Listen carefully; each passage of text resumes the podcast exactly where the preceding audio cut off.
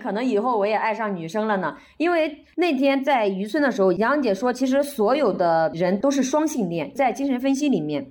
是吗？那我目前还是喜欢男生的。我目前也是喜欢男生哈，一眼也是爱好男。我说实话，我和百里，我俩都是很有大爱的人，真的是这样。就是我们可以同时爱着很多人，性别，嗯，不知道。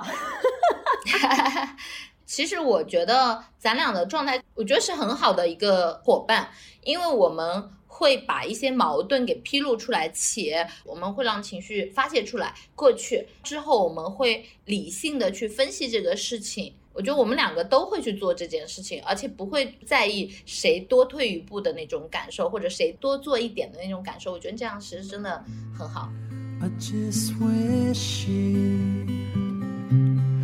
give me the chance to never, never hurt you.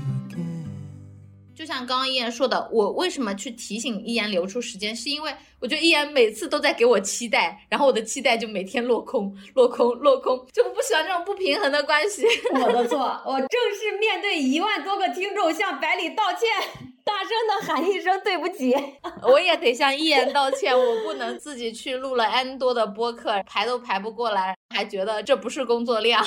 我是觉得大家找对象的时候一定要找一种人，有嘴会说，就是沟通很重要。对对对，沟通真的非常重要，听得懂人话，能够理解你在说什么，并且愿意去沉下心来跟你沟通的人。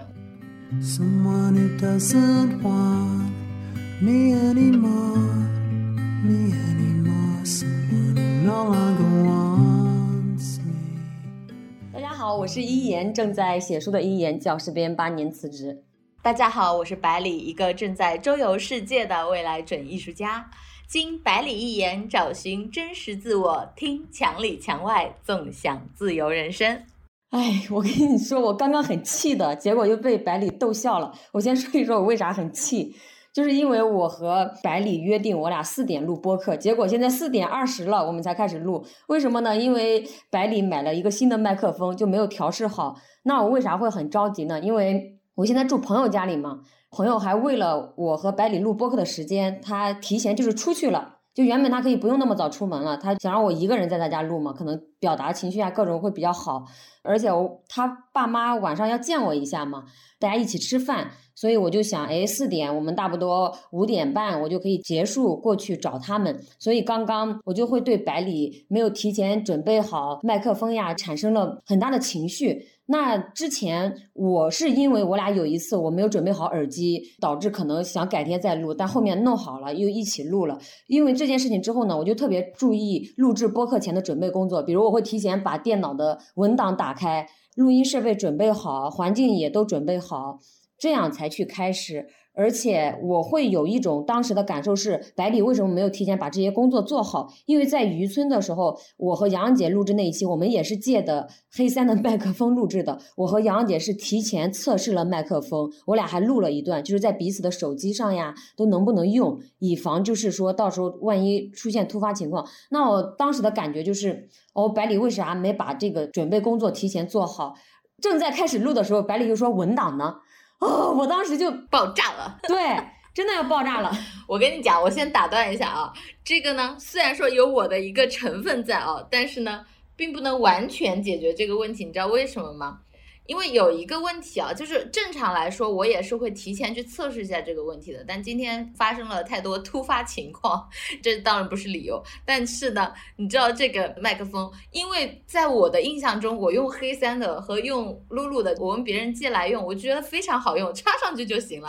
为什么我刚刚不行？就他完全不听我的指挥。然后我在想，我去，我们是同一款麦克风吧？为什么我发生了什么事情？然后我就觉得它变得好像很难操作，我就懵了。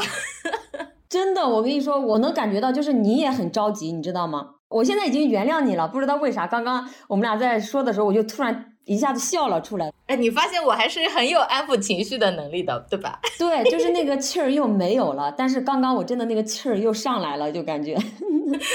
你不要这样，你还要长命百岁的呢，你把气儿给我稳住。好的，白老板，你看这一期呢，我和百里会聊一聊我俩协作这么久以来，其实我俩的感情就是一直在变化。我觉得这个变化是很好的事情，它会让我们的关系变得更加的和谐，更加的好。因为之前像发生这种事情的时候，我是不会把我的表达感受出来的，是不会把你的感受表达出来，姐妹。对 事情的发生，它不是一个人的问题，而是两个人的问题。因为我会觉得，所有的关系里，如果出现了问题，不管是亲密关系还是与原生家庭的关系，都不是一个人的问题，而是两个人的问题。那一开始我会压抑自己的感受，不选择表达出来，这和我过往的成长环境和经历都有着非常大的关系。因为我在我家里，包括在亲密关系里，我都是不喜欢表达自己的感受的，一直都是压着自己的感受的。比如一开始我不喜欢电话沟通，文字能解决的事呢。我不太喜欢接语音电话，但百里呢，他是一个特别喜欢打电话的人。我一直没有说，就直到今年的七月二十号，我还特意去翻了我和百里的聊天记录。我说大哥啥啥啥，就用了一种很那啥的语气告诉百里，我说这种沟通方式我们能不能换一下？因为我有的时候专注做事情的时候，一个电话突然打过来，我就不太喜欢这种被打断。然后百里从此以后就变成了很可爱的样子。想给我打电话之前都是一言，你有五分钟吗？我想给你打个电话。虽然是文字发的这几个字，我都能想象出来百里的语气。一言，你有五分钟吗？来，请百里演示一遍。一言，你有五分钟吗？我想跟你说几句话。好，请继续你的表演。哎，你们看，我已经被一言规训的有多怂了。我哪里在规训你，大哥？明明是。我感觉到你一直在压迫我，压迫感很强。我这叫压迫感很强吗？如果是压迫感很强的话，为什么你说了这个话以后，我的应对方式是这样的？我跟你讲，其实我就像你刚刚说的，两个人不管是任何的问题，它就是双方的游戏。情绪，你本来一个人是有一个情绪，但如果到你的对面，它是一个软弹性，就像你有时候一拳打在棉花上，对吧？你也不会想打第二拳了，因为手就感觉没劲儿。但是你如果一拳打过去，人家一拳打过来的话，你们可能就能打一架了，泰拳就上演了。是吧？哦，白老师的这个例子举的可真好呀！就比如说刚刚你觉得很着急，或正常的人哦，你就会觉得你就不能等一下吗？我也很着急啊，我也想好啊，但不是我搞不定吗？但其实我在等的背后，可能就是我的朋友他们全家在等着我，我会有这样一种感觉。我的意思是，当你们两个人在情绪相冲的时候。就像你，你会想到的是，我这边的环境是我的全家在等，那我这边可能就不会想到那么多，只会想着，哎，你怎么给我来了语气这么差，就会有这种感受。两个人相处，还有我发现一点，如果是两相对陌生的人的时候，你会给的耐心又稍微多一点，就是你会端一点。对对对，你发现了吗？你会装一点。我发现了。但是如果两个人变得特别熟了之后。这就是为什么我们总喜欢把脾气发给最亲的人。如果今天是我跟我妈在说话，她如果是这种语气，我可能就吵起来了。真的，其实就是我们对对方没有耐心了，其实是我们的关系更进一步的表现。就是，哎，你让我觉得很安全，我在你这里没有耐心，你也是可以接受、可以理解的。但是这就是要敲警钟的时候了。虽然它是会让我们感觉关系是更进一步，但是很多时候，因为我们会因为这种感觉更进一步，就会过一些不考虑对方的感受了。说实话，人都是只想着自己会多一点的这种生物嘛，你也没有办法想那么多。你只能在某些需要的时刻，你才会有这种非常规训自己的时候，或者非常告诉自己的时候，我能够尽量的去换位思考。但是大部分你在应激状态下，我们可能优先会考虑自己的感受，这就是正常的。是的，是的。另外还有一点就是，百里可能觉得我对播客很不上心，这是也是我俩的这种感觉哈。我俩会发生矛盾冲突的感觉。我在这里要讲一下，其实，在我自己看来，我对播客很上心，我付出的精力很多。为什么呢？因为在那天我在写这一期的关系提纲的时候，百里就敲打了几个字。他每次的提纲都是我要先写，他才能去写这个提纲，除非就是他有非常强烈的表达欲了。但是他写的逻辑也很乱，我在这里不得不再重申一遍。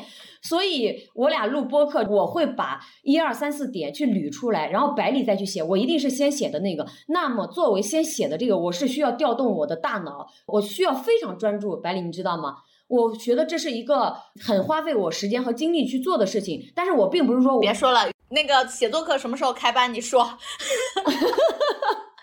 我并不是说我不愿意去做这件事情，我很喜欢做这件事情，这也是我很擅长的一个点。我愿意，我先做。所以我觉得我花在这个上面的精力是很多的，这也是我的时间成本呀和情绪成本都在里面的。但我看到那些话的时候，我并不会去指责白只写了这一点。但是的确，每一期的播客让百里自己说说，我觉得这个提纲一定是一言来搞定的。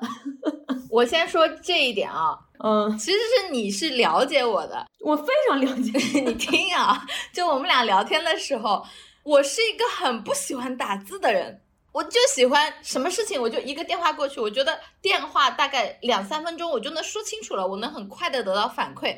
可是打字，我要等一会儿，我也不知道你在干什么，我会等来等去，我就觉得这个事儿很磨叽，得拖拖拉拉，可能习惯性了吧，可能网恋谈多了吧。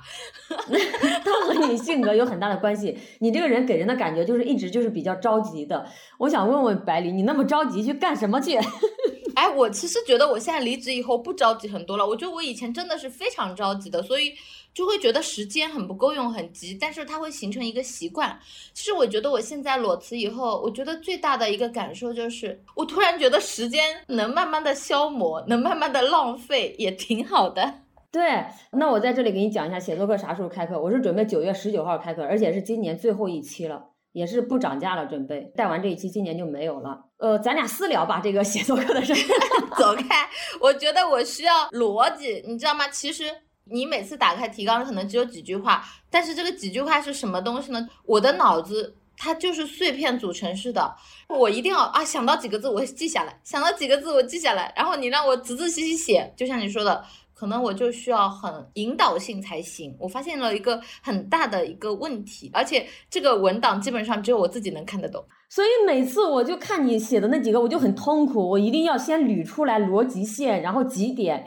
但是我说实话，我要夸百里比较好的一点就是，每次我把这个逻辑线写出来，百里在下面他写的也很好。他一定是需要一眼先去写的，即使这个题目或者是这个选题是百里定的，但是呢。好像还是得一言先来，我是不是不自信啊？文学老师是有点，所以下一期你一定要先写。下一次录播课，你先列出来几点提纲，我再写，交给你了啊。你知道吗？我听到你说让我先写提纲的时候，我瞬间的一个反应就是坐在这里弓着背，然后叹着气，突然就觉得好难啊！你就应该来我的写作课，赶紧给我转账，有卡点。我现在就变成了这样了，你看。我想接下来给大家讲的就是，其实我并没有对播客不上心，但说实话，如果从时间管理的优先级来看，它播客不是排在我最前面的。为什么呢？因为我这个人做事就会有一种。我并不是全职做播客的，我做自媒体平台也是如此。就是我一旦如果给了自己 KPI 或者压力的时候，我会觉得这件事变成了负担。我做事更倾向于我热爱并且轻松的把这件事情做完，这样我更容易坚持下去。这就回到了百里刚刚为什么他会说啊，一言，你看你说让我写提纲，我就弓着背不想写，就是因为你看你觉得你很有压力。那为什么我写作这件事这么多年我能坚持下来？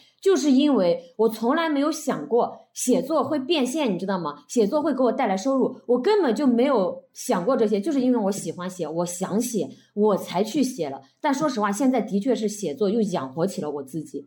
其实说句实在话，我没有觉得你对播客不是很上心，但会有一点啊，因为可能是我自己做的太过了。我的内心是我理解你的事业分布的，我觉得你也不应该只做播客，因为你有你的自媒体，你有你各种的可能性，甚至还可以农村带货，对吧？乡间许半夏，我觉得都没有问题，而且我觉得我都是很支持你去做这件事情的。对呀，但是 理智是理智，但是什么情况呢？我发现两个人的关系就是这样，哎，我们的关系就可以折射到很多婚姻关系，因为大家不都说婚姻就是一个合作伙伴嘛，因为。我变态到什么程度？我现在的节奏是处于一个我裸辞，而且我就是想不干活躺一躺的阶段。但是呢，你知道躺一躺是很难的，我又是一个不那么甘愿躺平的人。我觉得我在躺平录播客对我来说是很轻松的事情，所以我就觉得啊，我跟这个人聊得很好，我觉得他身上很有闪光点，我就觉得我想要去找他聊一期。然后我又在旅居，我时常会碰见很好的点子，我就觉得不录又很浪费。我先打断一下百里哈，我们一百个离开体制的女孩人物访谈节目已经停更很久了。我觉得你实在录不去，我们就邀请你作为特邀主持人，你去给我采访别人吧。我才不要呢！你们这个范围定的太死了，你们都要离开体制内还得性别女，因为我的人生太发散了。就比如我今天去打飞盘了，碰见一个很好玩的人，像我昨天，你知道我昨天碰见了什么吗？我昨天跟一个老爷爷聊天，他在那个拉丁美洲的美国的一个州。好像是美国的一个州吧，还拉丁美洲忘了。反正他在一个州有那个四十五公顷的森林，他盖了个小木屋，在那里照顾各种小动物，还原这种生态体系。我就觉得哇，好棒啊！我好想跟他聊啊。就这样，我如果碰见很好的一些人生状态，就比如说我碰见一期可能这个少年很厉害，他十四岁就辍学了，做了好多不同的事情，我就觉得哎，又可以学习到一期，我就很想把它分享给我们强力强外的听友。最过分的是，我的精力实在太旺盛了，我觉得我好难消磨，你知道吗？我就开始天天刷腐剧，我刷的我都，我觉得我很颓废了。可是我这么颓废的情况下，我一个星期，我觉得我甚至都有六个选题，我能做出六期。我能再打断百里一下吗？这也是为什么我会在我们的创作群里说，我说请你还是接点插画商单，开始画画，做点其他的事情吧。因为我有觉得你现在闲着的时候，你所有的精力都是扑在墙里墙外上的。之前咱俩刚开始做的时候，那阶段你是还没有辞职，你也在接插画的商单。之前那几期的播客时间线呀、什么提纲呀，都是我来弄的。我有觉得百里很忙，我有时间做这些。而且我会觉得你当时的精力是扑在这个上面比较少的，你的精力就是遗言我们要录什么，找选题，可能这些。那我其实就是在做一些收尾、一些很细致的这些工作，在咱俩的搭档关系里。现在我是有感觉，你在躺平了，你也不画画了，你就天天盯着咱的播客，时刻就像一个领导在监视我。咱播客还可以这样做，咱播客还可以这样做，咱播客还 还可以这样做，我就有了这样一种感觉。所以那天我就在群里我说：“百里，还是求求你了，开始画画吧。”其实也不是，是我觉得我会在思考一些商业逻辑，或者是我觉得需要有人去做这个事儿。虽然我们会把它当一个很轻松的东西。当我觉得有看到可成长能更好的时候，我就会有想法。就我这个人知道他一直是想法型的嘛，就会有很大的创作力。我倒也没有说我会把它铺在播客上，如果真的要铺的话，我可能就自己另开一期了。我是觉得挺好的内容，我觉得可以聊一期，基本上是这样。但是呢，有一个问题就是，确实是不平衡。你在那边龙卷风一样的很忙，我在那边躺的跟个躺尸一样的。然后我又是这种很活跃的、很卷的人嘛，然后我就躺在那里，又觉得很无聊。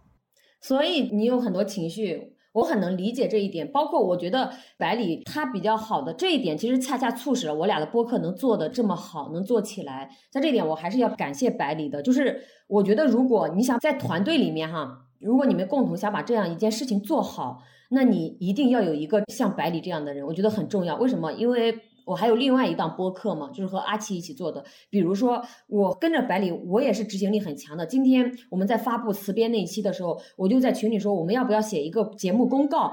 那其实我是立马，就当时是坐在马桶上，我就立马把这个节目公告写了。在写的时候，我突然想到，我和阿奇想修改一下我们的简介。昨天阿奇已经写好了，发给我看看。我说好，我晚上看。结果就是因为我们对彼此都很有宽容度，你知道吗？我突然在那一刻，我才想起来。我这个简介，我想修改一下，发给阿奇，我还没有发呢。百里知道我什么时候才发给阿奇吗？就是咱俩开始录制播客之前，我才修改好发给阿奇。Hello，人呢？百里人呢？哦，我要在这里有一段独白，就是现在突然录着录着，百里那边没有声音了，没有回音了。百里去哪了呢？他也不给我回复，他也没有给我发微信。他说他把手机那个也调成飞行模式了，所以我现在是联系不到他的。所以现在他是突然被拐到缅北去了吗？我在这里一个人说了两分钟的独白了，这一段不用剪掉。我说百里突然掉线，听得到吗？听得到吗？嗨嗨，人呢？嗨，一言，Hello，你人呢？我我我我在这儿。你看他又没有声音，你为啥？我在这儿，刚刚卡住了。好吧，我回来了，我回来了。哎，我我怀疑这个网是真破呀。哎，你刚刚说的啥？我是夸了你在团队里面有一个像百里这样的人，是能把事情我们一起做得更好的。因为我有觉得我和阿奇就是对彼此都很有宽容度，所以这个播客就一拖再拖，就一直没有像我们所规划的那样去做的那样好，知道吧？啊，其实听到一言这么夸我，我非常的感动啊。没有听到。其实，在我心里，我觉得一言也是特别好。哎，你是我那种理想中的伴侣。为什么这么说呢？就是我说什么你能听懂，即使你不懂，我们会提出来；即使有争吵，我们会把它给捋清楚。且我发现我很喜欢现在这样比较成熟的自己。就像你刚刚说一些生气的话的时候，你看我会用一些玩笑的话承认错误来化解这个问题。但是年轻的我可不是这样的。啊，我很庆幸在年老的时候遇见了你。你知道我以前会怎么样吗？我以前会跟你直接顶上去，我就觉得你干嘛对我讲话这么硬，然后我就会更硬，甚至我觉得大学的时候暴力到我能把一扇玻璃门都给踢破的那种。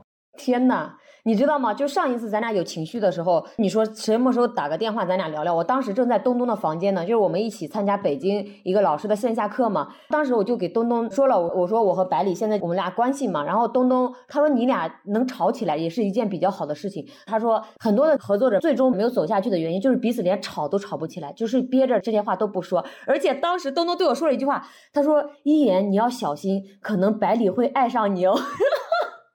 他说他和你有点像亲密关系的这一点，怪不得他让我去做客他的节目呢。婚姻内外，我应该没有这个机会。不要这样，我爱好男，性别女。OK OK OK。虽然我觉得咱俩的灵魂非常的匹配，可是我还是喜欢男性的躯壳。OK OK。怎么办？不一定，可能以后我也爱上女生了呢。因为那天在渔村的时候，杨姐说，在精神分析里面，其实所有的人都是双性恋。是吗？那我目前还是喜欢男生的。我目前也是喜欢男生哈，一言也是爱好男，但是我也很爱百里。嗯，好的。我说实话，我和百里，我俩都是很有大爱的人，真的是这样。就是我们可以同时爱着很多人，性别，嗯，不知道。其实我觉得咱俩的状态，我觉得是很好的一个伙伴，因为我们会把一些矛盾给披露出来，且我们会有。在情绪的时候，让情绪过去，我们会让情绪发泄出来。过去之后，我们会理性的去分析这个事情。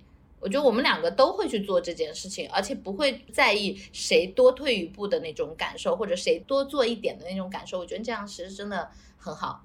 是的，是的，就比如那天我在来沈阳之前，就在高铁上哈，我当时记得特别清楚，我正在赶高铁，就是已经检票了，我和百里打电话沟通，就一边拉着行李箱，背着背包，当时百里就觉得他做了很多期的时间线，结果发现并不是这样的，我就赶紧落座之后拿另外一部手机在后面对嘛，其实我觉得就是。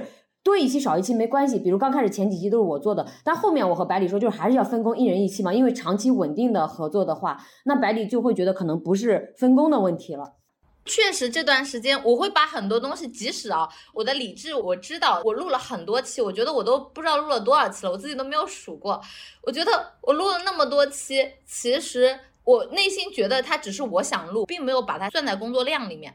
可是真的当跟你再去碰的时候，我就觉得你怎么那么忙，你都没有空听我讲话，你怎么那么忙，你又没有空理我。然后我就觉得，哎，我又做了那么多东西，怎么感觉自己做了很多，然后你消失了，就会有这种感觉。然后你就会有一种带路，你甚至都觉得这些工作量你会被划到一块儿去了，因为我们没有把工作量给明晰出来，所以做表格还是很有用的。当时我俩就说解决这个的一个办法，就是以后标注一下谁写的，标注一下彼此的名字。而且呢，自由职业真的很自由，但是两个人协作的内核它是需要非常稳定的。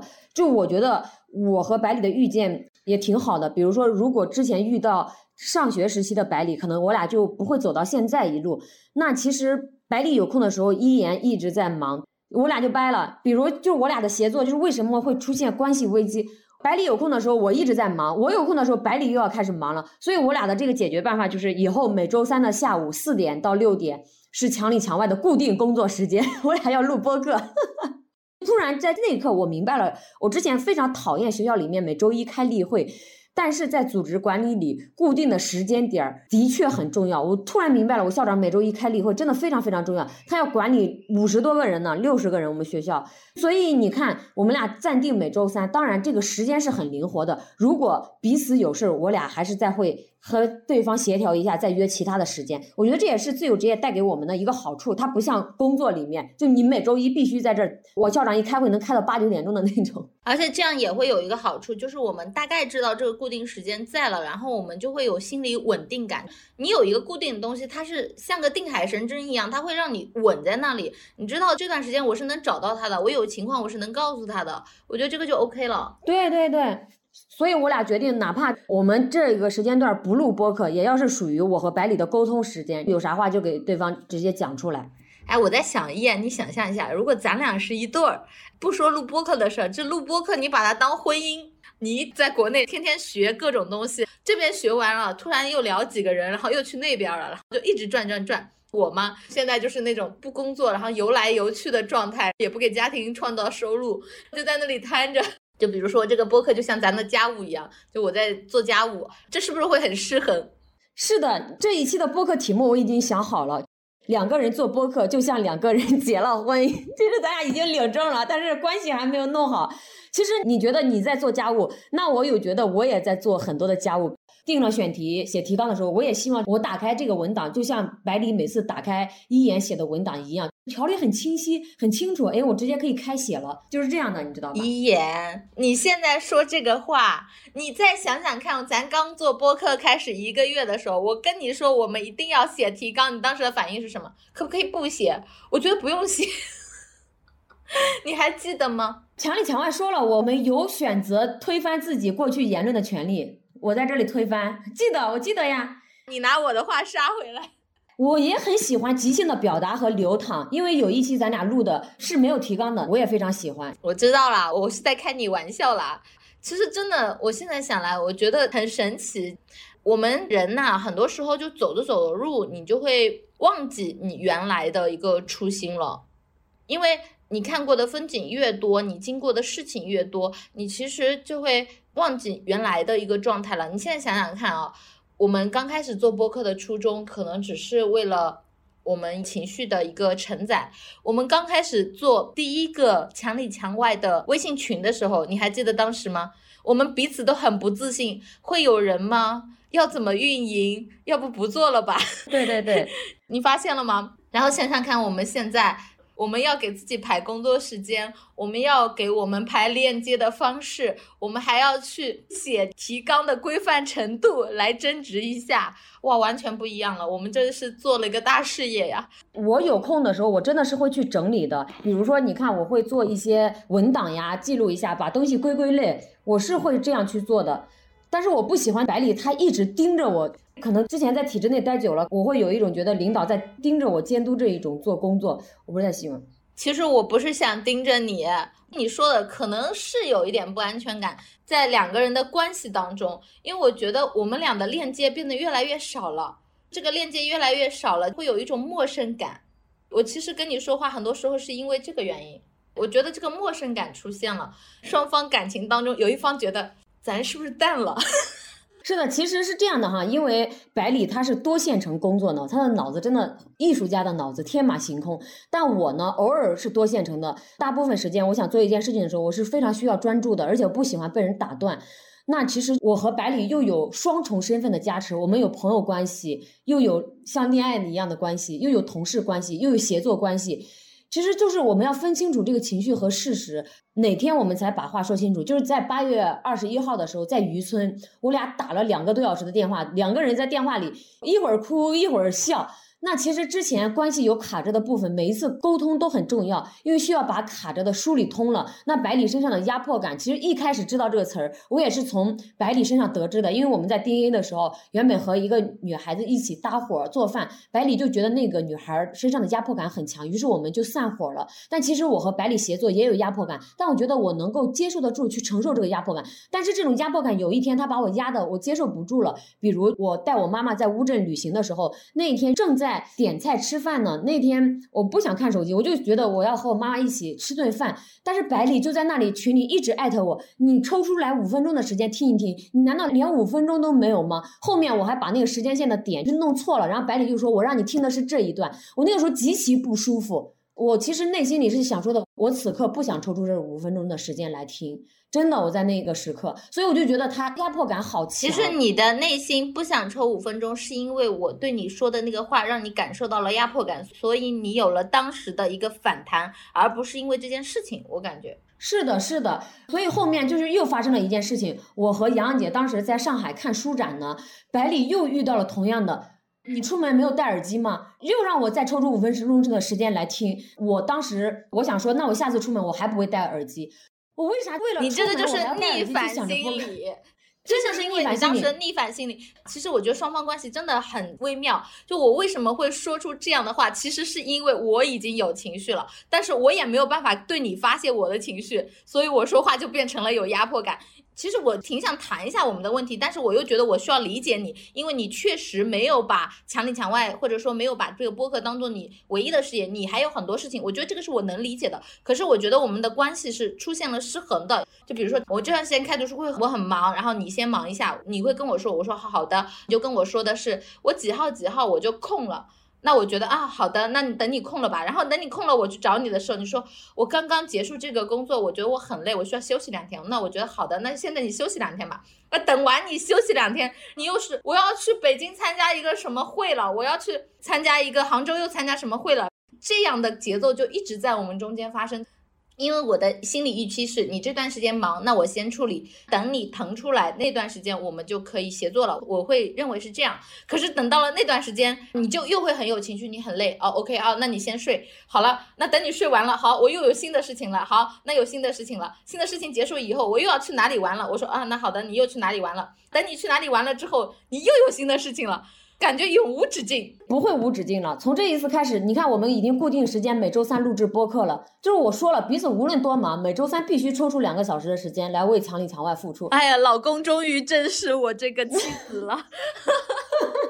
所以你看，我们每周抽出两个小时的时间，你说没有的吗？其实是有的。但如果时间它被碎片化打乱了，我们花的可能不止两个小时，我们要用四个小时甚至六个小时去解决咱俩之间的问题。这也就是为什么我需要专注的原因。白丽，你知道了吗？嗯，知道了，老师。这是我做事情很专注的原因。我现在确实觉得，其实我刚开始一言有跟我说过，我们当时说要固定的时候，我是觉得，因为我一直都在漂泊，觉得我好难固定，我没有办法固定。我当时第一个想法是这个，但是其实我觉得，就像你说的，我们是两个人的关系，我们先固定安排一块时间给自己，等到到时候他要弹性运动嘛，那比如说我们有事情的时候，我们两个人就可以申请调换一下，我觉得这个也是比较好的，这样心理预期上就会有个安排。所以这个问题我们是可以解决的，就是我觉得无论在亲密关系还是在啥，都要去表达自己的需求。你发现了没有？很多亲密关系他们会吵架，其实那些话都是因为一方被压迫又不表达的情绪积压到了一定程度，他就变成怒气，直接攻击对方，指责攻击。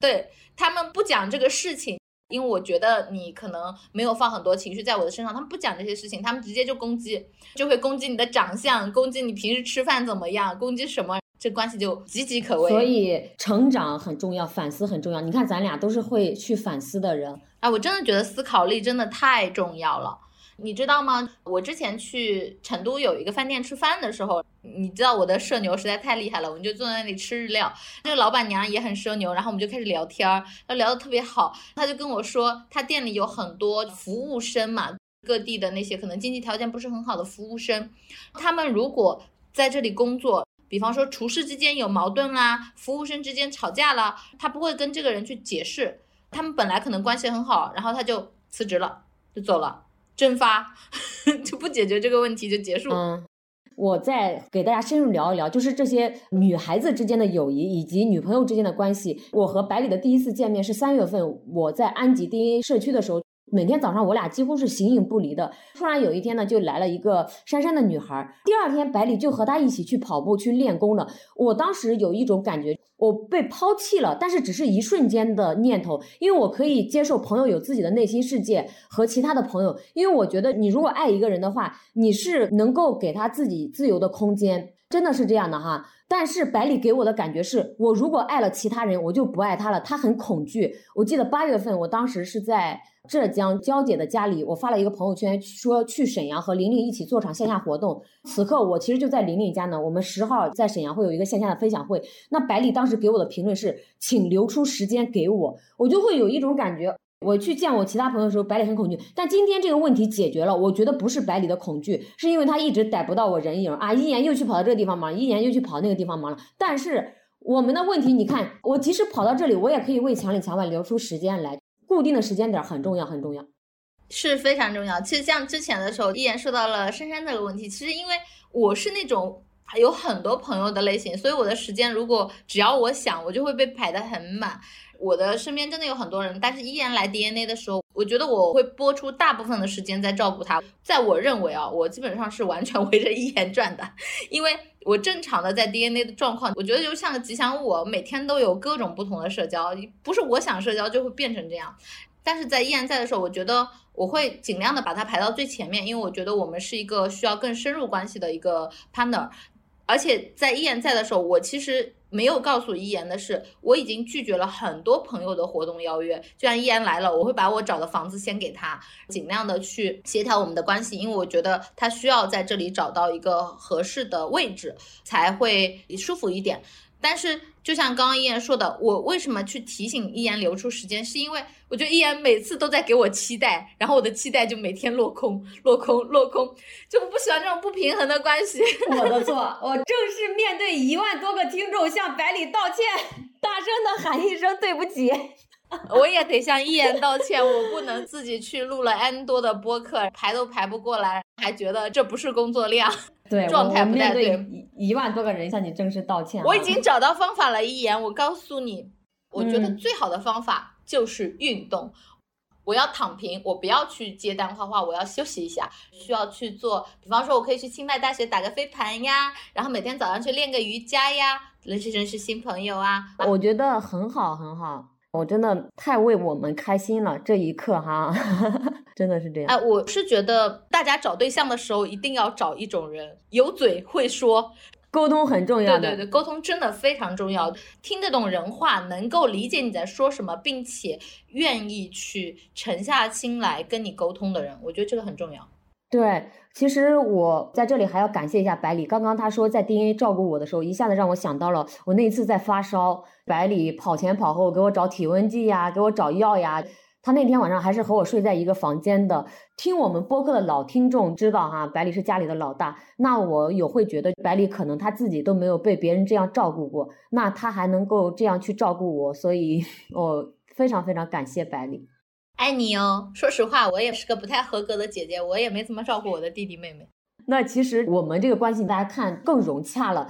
在上海的时候，我另外一个播客的搭子阿奇聊天，阿奇说他从我身上学到了很多，其中有一点就是依然是可以同时爱着很多人的。比如他会觉得我爱了玲玲和百里，但并不代表不爱阿奇了。我们关系并没有发生变化，这点上呢，也给了。他很多交友方面的启发，因为的确女生交朋友会有这样一种吃醋呀，而且阿奇会为我和玲玲在沈阳做线下非常开心。他说他人不能到场，但是他想送给我俩一个礼物嘛，让我俩一起去体验一个狼人杀。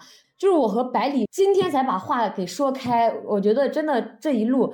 相爱相杀走到这里，非常非常的感恩，因为大家如果是我们的老听众，就会听到，其实我俩在不断的成长，同时会反思，会换位思考，这也是很多亲密关系里为什么大家解决不了问题，因为他们不会反思，不会换位思考，不会站在对方的角度考虑问题，他们甚至害怕冲突，害怕问题的发生，也不会沟通。对，我觉得很多人都是习惯性的害怕冲突。所以我想告诉大家，不要害怕问题的发生以及冲突。问题的发生，把问题解决了之后，我们又成长了。你看，我和百里的关系又更近了一步。我觉得我们做强力墙外以来，不仅是我在职业转型，还是在关系里，我俩真的是一直相互扶持，一路见证。我觉得有这样的一个人很重要，很重要。就我们不仅是彼此人生的陪伴者了，我觉得我们是参与彼此生命里的人。当有一个人参与到你人生里的时候，其实你又多活了一次，真的是这样的。二零二三年走到现在哈，我原本以为我会把事业做得风生水起，但其实我发现我今年的关键词是关系，我与原生家庭的关系，我自己的亲密关系，我与人协作的关系。就如果这个关系是堵着的，你做其他事情也是做不通的，会卡着，真的会卡着。因为关系是我们的内核和底色，如果你的内核不稳，你是走不远的。我觉得我也非常的幸运啊，能够遇见一言。我现在终于理解一个词儿，什么叫做培养老公啊？就很多人说你找另一半，他可能不符合你的想象，他外表都是一块石头，你要发现他的内在是个璞玉啊，依然就是个和氏璧啊，绝对闪闪发光，非常的珍贵。我们往往沟通和争吵，就是为了让事情得到解决，往好的方向发展，而不是被情绪给控制。这一点，我觉得我和一言都会静下心来去思考这个问题。我们都把对方当做一个重要的人去看待，即使是有矛盾，我们会从自己的内心感受上觉得不愉快，但我们还是希望能够把这个事情解决掉的。还有，我觉得很重要的一点，链接彼此。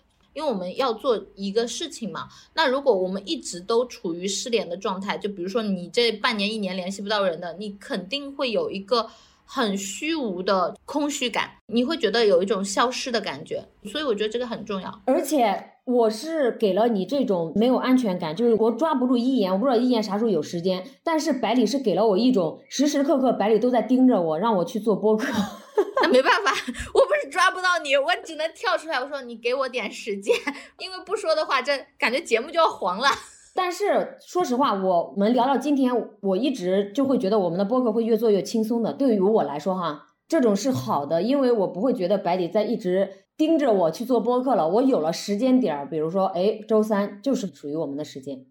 而且你也会告诉我一点，就是我昨天在听另外一档播客，就是那个手机大脑嘛。我觉得我需要放下手机，所以今天早上你发信息给我改公告的时候，我其实在练瑜伽。我当时本来想跟你说一声，后来我忘了，因为那个手机直接上脚了，然后我就开始上课了。我发现有些时候啊，手机可以不必时时刻刻带的，就像我，我当时的反应就是，我都可以时时刻刻听播客，为什么一言不可以？我觉得我不能把自己的变态折射到别人的身上，要求别人跟我一样的变态。其实，在那一刻，你理解了我。我很多时候正在专注的做事情，不希望被打断。那今天你在练瑜伽的时候，比如我在群里艾特你，可能就是一种打断，对吧？我其实是需要专注，就我会觉得我从跟你的关系上去发掘了自己的问题。我觉得这个是非常重要的。链接彼此的时候，我们要时刻观察自我，且观察彼此的状态。因为我们一直都在变化，我们彼此都有不稳定，但是我们都在转化的一个状态，我觉得非常好的。无论是恐惧、怒气、情绪，它都是为了让我们变成一个活生生的人，从而变成更好的自己。所以你看，我和百里的这个关系就一下子通了，之前是堵得水泄不通，现在一下通了。但是我和百里并不能保证我们俩以后。一直这样通下去，我们可能还会出现冲突呀、摩擦呀。我觉得这都是很正常的事情，我们再去解决就好了，对吧？把话说开嘛，我觉得把话说开是很重要的一件事情。我们永远都无法预计我们的未来是怎么样的，我们也永远无法预计这个世界的走向是如何的。所以，抱着好的一个心态，在事情发生的时候都往好的方向想就可以了。不管怎么样，我们都能够成为一个关系上更进一步能感知对方的人，就很好了。是的，最后呢，我们会给大家一些与人协作的小建议，比如说一言列出了五点，一会儿看白老师还有没有要补充的哈。依然觉得就是第一点是沟通很重要。不要压抑自己的感受。第二点就是一定要换位思考，站在对方的角度去考虑。第三点需要时间磨合，比如说我和百里一路做到现在，真的磨合了很久，最终找到一个彼此都很舒服的这种相处方式、协作方式。第四点一定要懂得珍惜和感恩，因为我觉得我们人生就是一个不断告别的过程。你看我从小到大，可能朋友呀、同学呀，很多人已经不在我身边了，有的是去世了。有的呢是我们的关系结束了，走不下去了，所以一定要珍惜眼前人，活在当下，分清楚是情绪还是事实。第五个就是守护好自己的原则和对方的边界。好了，请白老师上场，快鼓掌，让白老师讲一段。OK，我觉得依然说的非常的好，希望大家都能够有所启发。白老师最后就送两段鸡汤吧。其实我觉得每一段人生的路程，我们都是在变化的。这个世界上最不变的就是变化，所以不要想着一些执念去控制什么，我们一定要把它给留在这里。什么这个东西很好，但是就让它好在那一段时间就可以了。朋友是阶段性的，如果你希望更长远的关系稳定，它需要双方都能够去相互理解和协作的。所以呢。我们听过一句话，就是人生活在这个世界上就是个麻烦，因为我们有各种的欲望、情绪变化，那我们就需要慎独、反思和内省。如果你两个麻烦待在一起，这些欲望交织的部分就会更多。如果更多的人，就会有更多的麻烦，就会有更多的网。所以，我们非常需要一个能够自省自己而感知别人的一个状态。还有一点呢，我前两天嘛，我在清迈啊，然后我周日的时候去教堂跟大家做礼拜，原因是因为我觉得信基督教的人都特别的平和又 nice，我觉得我去那里学英语，他们应该会对我态度都很好，所以我就去唱歌。刚刚牧师在讲到一段经文的时候，我觉得特别像我跟伊眼的关系。他说，上帝给人去制定规则，是为了让人和神彼此更好的相处。那一些规则带来的边界感，就是人和人相处的规则，它是为了让人和人彼此的关系更亲近，而不是消磨任何一方。天呐，我觉得非常的好，是不是？我能说有多神奇吗？一会儿把这段话发给我，因为我就住在一个非常基督教的家里面，就是玲玲和她妈妈，他们都是有信仰的人，并且信的是基督教。他们很信圣经里面的一部分，把这句话发给我。这段话我临时编的，你要么重复听一遍吧。不行，你一定要写下来，我要让你打字啊。好吧，好吧。真的，你不是不喜欢打字吗？就要让你打字。好的，一言最后也送给大家一句话，就是弘一法师的一句话，我最近特别喜欢。他说：“遇见是因为有债要还，离开是因为债还清了。缘起，我在人群中看见你。”缘落，我看见你消失在人群中。这里是墙里墙外，我们一起陪你探索人生更多的可能性。我们下期再见啦，拜拜！下期见，拜拜。就像每个硬币都有正反两面，难遇见。天气预报说明天有雪，可备忘录里。天有约，一个世界，生活在不同季节，这样两个人竟然遇见。我喜欢夏天的热烈，你热爱冬天的纯洁。我穿着棉袄，你穿拖鞋。